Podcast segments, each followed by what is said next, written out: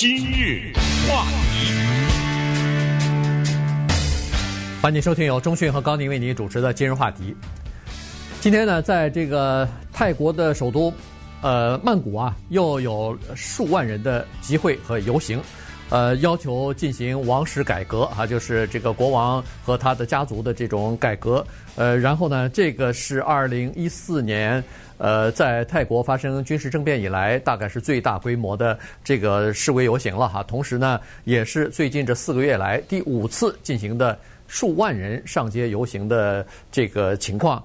呃，今天是十月十四号，对泰国人来说呢，今天是呃。蛮有一个纪念意义的这么一天哈，原因就是说，在一九七零年代的这个十月十四号呢，曾经有过一次，呃，这个群众，尤其是学生啊，年轻的学生，四十万人在这个民主广场进行游行，因为当时反对那个呃军政府的统治和政变嘛。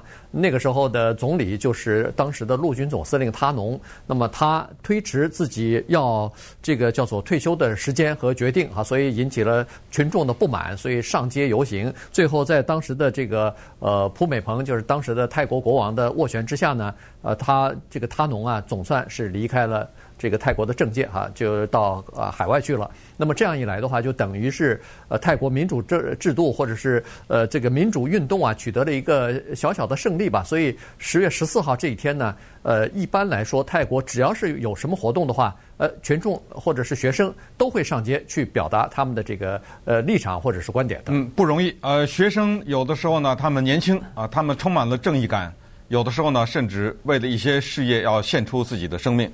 但这一次又是学生，这一次是泰国国立法政大学的学生首先发难。这个国家呀，有着古老的历史，你一听。泰国国王，你就已经知道了，对不对？这已经是二十一世纪了，还泰国国王呢。当然，在现在的地球上，包括在欧洲很发达的国家，都有国王或者是皇族等等的。但是你从这可以听出来呢，它是一种古老的沿袭。现在的这一次的群众运动，由学生发起的群众运动，就是冲着国王去的。那我们今天讲这个话题要格外小心，因为。泰国有一个叫做侮辱国王法呀，啊，这个特别的严厉。如果你敢说国王的坏话或者对他的画像啊有所涂鸦呀不敬啊，要看罪行的严重与否，是要付出生命代价的。他可以判死刑的，看你要是对国王侮辱到什么程度。那么这个反而是更说明问题，就是你侮辱国王都不行的话，你上街游行，这不是找死吗？对不对？所以。就是更说明问题，这个国家，它百分之十以上的人生活在贫困下，贫困线之下。一说到泰国，我们想到的那些人妖啊，那些性的服务啊，铜妓啊，还有贫民窟。你去过泰国，对不对？对。你告诉我，泰国是个穷有钱的国家吗？是个富有的国家吗？看上去不像啊，不像是这个有钱的国家。不过在那儿呢，在亚洲国家，它算是发展的不错的。呃，对，嗯，呃，经济还算是比较比较繁荣吧。至少是街上各种各样的摊贩啊，各种这种小农的这种经济特别的多。呃，而且游客特别多。它是一个呃，就是以旅游为主的这么一个呃这么一个对外型的一个国家。但是你说的那句话没错，就是在泰国没有人敢私下里这个讲他们的国王的坏话，因因为大家都知道这个东西是要呃坐牢的，这个一般你不杀头也要坐牢，所以呢，当时人们一说都是说，哎呀，对当时的那个国王，我去的时候还是普美蓬呢，他那个国王在位是七十年吧？对，七十年。呃，对，那是最在位最长的一个君主，所以老百姓那个时候对他还确实是比较尊敬。不过。现在顺便说一下，他儿子上台了，嗯、这情况就完全不一样。完全不一样。而且现在在监狱里还关着美国人呢，就是侮辱国王的美国人。所以外国人到那儿，你也不能对国王评头论足，尤其是对国王的画像，他有很多的规定，的很多的细则。反正你只要是碰到了这个国王，马上进监狱。所以现在说这个儿子，现在闹事儿闹的也是这个儿子，他叫马哈哇基拉隆功。太长的名字，好在他有个中文名字叫郑冕，呃，光这个是那个加冕的冕嘛，对不对？哎，他叫郑冕。我们今天就就用他的中文名字。他呢，在差不多二零一四年左右吧，他搞了个一次离婚。我们就从他那一次离婚说起。他这个离婚呢，要付钱的，最后是付了六百万。嗯，六百万美元是由一个机构付出来的，叫做国王财产管理局，大概是这么翻译吧。嗯，是由这个机构付出来的。但是因为这一次离婚，那个时候呢，他他还是王储呢，离婚的时候跟第三任太太离婚，他的那个叫做王储妃，对不对？呃，那个王储妃啊，首先把姓给免了，你不能再姓我们家的姓了。这个对一一个贵族来说，这是极大的一个贬低。呃，同时呢，这个王储妃的什么哥哥呀、什么父母啊，都给你弄一些罪行，全给你抓起来了，全给你抓起来了。呃，我觉得还算客气的了。呃，你要是在英国什么亨利八世什么之类，直接送上断头台了，砍头了，呃、还还离婚呢，还真是的。呃呃，对。呃，说到这个国王呢，就是他和女人的关系。今天我们也会比较多讲一点，因为他是一个名正言顺的一夫多妻，啊，他有若干太太，还有二十几个嫔妃，而且呢，现在遭到民众抗议的主要是他的财产和他的生活方式，因为这个国家尽管它经济在亚洲来说还算是不错，它断然不能算是第一世界的国家，呃，断然不能这样说。可是这个国王的资产，我这么一说呢，你了解一下。他的资产 比我们一天到晚说的那个什么沙乌地阿拉伯，你知道吧？这些国王什么这个金碧辉煌的宫殿啦，又是什么？哎，比起这个国王的资产，再加上一个苏丹文莱，文莱呃不是文莱文莱的苏丹，文莱的苏丹啊，呃苏丹就是国王嘛，这意思啊。文莱这个国家，文莱也是极富的国家嘛，对不对？他的苏丹，再加上伊丽莎白所代表的英国的皇家的资产，把这三家的资产加起来。都不如他多，嗯，那你现在你想想这个对吗？就是简单的，你想想这个有是不是有点问题啊？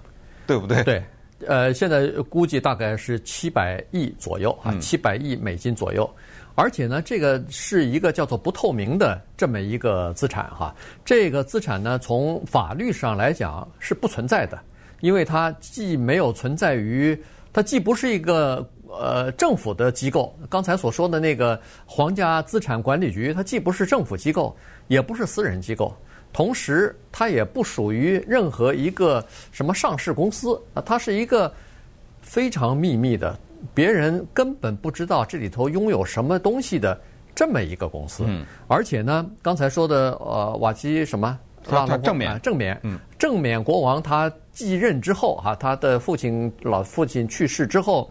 他上任之后，差不多几个月之内吧，他要做的第一件事儿就是把这个所有的资产转到他自己的名下了。以前他是可以名正言顺的动用这些资产，你可以随便花，但是呢，这个资产里边的各种各样的资产的配置怎么样？对，呃，买卖呃公司啊、股票啊、土地啊，这个呢是由资产，他这个呃资产局呢是有一个董事会的。呃，由这些董事会来决定。但是现在转到他自己名下的话，对不起，那个董事会他完全解散了。什么当财政部长是他董事会成员，那里头还有一个懂金融的这么一个董事会的叫做秘书长，这是负责整个的财产购置和配置的。这个秘书长也也被他免职了。他任命的在也有个董事会，但是他任命的那个董事会的负责人呢，是一个。根本没有任何财政背景的这么一个亲戚，同时董事会成员全部是他的，呃，叫做亲信吧，那，就是完全忠实于他的这些人，所以他既不要出任何的财务报表公诸于众，呃，就是把这个所有的内幕全部告诉民众，也不交任何税，大家根本不知道情况到底是什么样。对，那么国王到底有多大的权力呢？泰国在一九三二年的时候就已经变成君主立宪了，就跟英国也是一样。呃，一听君主立宪，呃，大家可能就大概有个印象，就是哦，那个国王就是个招牌，呃，就在那挂一挂。呃，不行，他跟欧洲的那些君主立宪还不太一样，他真的有实际的权利，他可以任命泰国的总理，他可以否决国会的很多的决议，最关键的是他有军队百分之百的效忠，他拿着这个东西。你就没有办法了。一九三二年到现在，泰国一共发生过十九次政变。你想，这是个非常不稳定的这么一个国家。可是十九次政变，全都是国王下面的人在那折腾，全都是推翻的。这个政府从来政变没有碰过国王。就我再怎么政变，我军队都向你国王效忠。这就是国王现在的情况。而且这个现在的正冕这位国王呢，他绝了，他在他的推动之下通过一个法律，他可以，人家是垂帘听政，他是海外听政。对，他还带着他的多几任太太，还有二十几个女朋友，他们在德国，这个事情也激起民众的不满。那稍待会儿，我们把这个情况再跟大家讲讲。今日话题，欢迎继续收听由中讯和高宁为您主持的《今日话题》。这段时间跟大家讲的呢是呃泰国啊在进行各种各样的抗议活动，主要是对国王和这个王室不满，要求进行王室的改革。一个方面呢就是这个刚才所说的将近七百亿美元的这个个人财产，这个本来是应该是。叫做政府财产啊，是国王的财产，这也是政府的。呃，结果呢，它是完全不透明，是一个秘密的财产。所以现在民众要求的一个就是说，把这部分财产还是归还给王室资产管理局啊，把它作为一个政府的机构，然后受政府的监管。而且同时要透明化啊，这是一个。呃，第二个呢，就是对他的这个生活方式啊，瓦杰拉隆功或者叫正冕的这个生活方式，实在是不满意了。因为在他这么多有这么有钱啊，在呃泰国现在经济因为这个疫情的影响嘛，所以旅游受到了重大的打击重创。泰国的经济今年是大概是负成长百分之八左右。可是呢，在今年的政府预算当中，专门单列出十亿美元的这么一个开支，是给国王所用的，包括他的保安呐、啊、国外的旅行啊、各种各样的庆典或者是特殊的活动啊等等啊，十亿美元，这是一个多大的数字？那民众就真的是有点不太满意了。其实，在九六年的这个亚洲的金融危机的时候，民众对他就已经不太满意了。这是一个花花公子、富二代、官二代出身啊。他和他老爹完全是不一样的。他老爹在位七十年，然后兢兢业业，非常的节俭。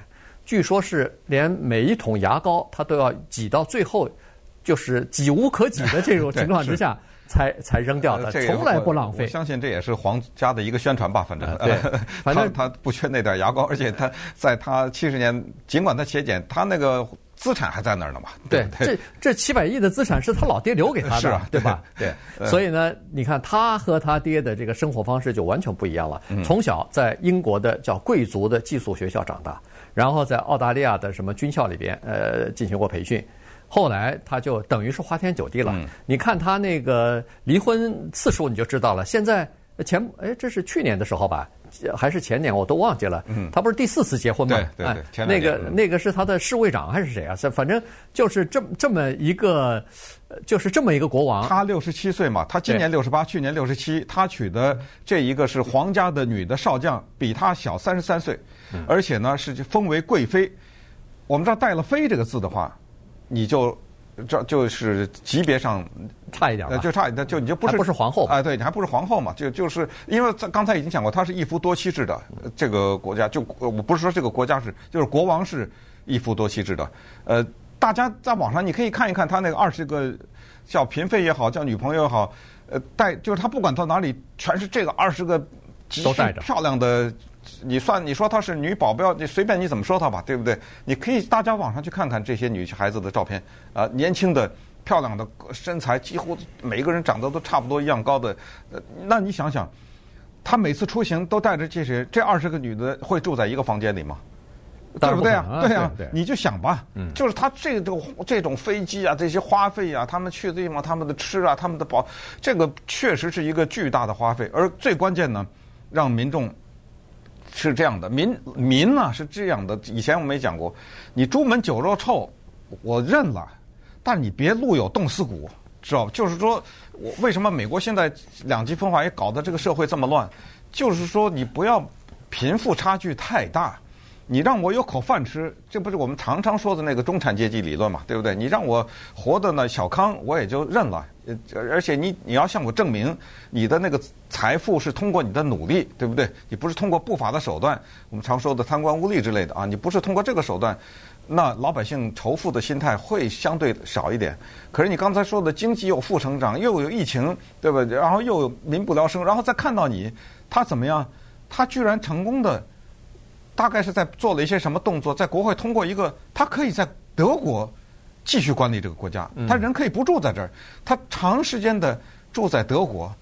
你想一想这个花费吧，对不对？对，不光是花费的问题，这个就等于是你跟你的臣民等于是没有同心同德嘛，对不对？你躲了嘛？啊，你你躲了嘛？这个经济不好啊什么的，你和臣民的关系就越来越远了。这你相比之下，英国这个非常传统的这么一个古老的呃君主立宪制的国家，在二次世界大战的时候，他那个王室，他的女王。